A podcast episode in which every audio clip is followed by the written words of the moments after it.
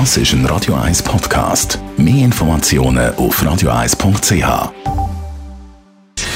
Gesundheit und Wissenschaft auf Radio 1. Unterstützt vom Kopfwehzentrum Irlande Zürich. www.kopfwww.ch In Sachen Liebesglück hat es ja früher noch viel mehr die Verkupplungs- bzw. Verkupplungsversuche von Kolleginnen und Kollegen.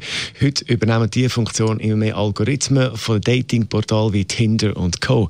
Schnell vom einen zum anderen Profil wischen. Dating-App Tinder alleine wird pro Tag über, sage und schreibe, zwei Milliarden Mal abgerufen. Die meisten Abrufe kommen aus den USA, dann Großbritannien und Brasilien. Und nach einer aktuellen Studie von der amerikanischen Stanford-Universität lernen sich heute fast, äh, ja, 40 Prozent der heterosexuellen Paare online kennen. Das private Umfeld macht noch 27 Prozent aus. Zum Vergleich, Mitte der 90er Jahre haben sich noch fast die Hälfte von allen Paaren über Freunde und Familie kennengelernt.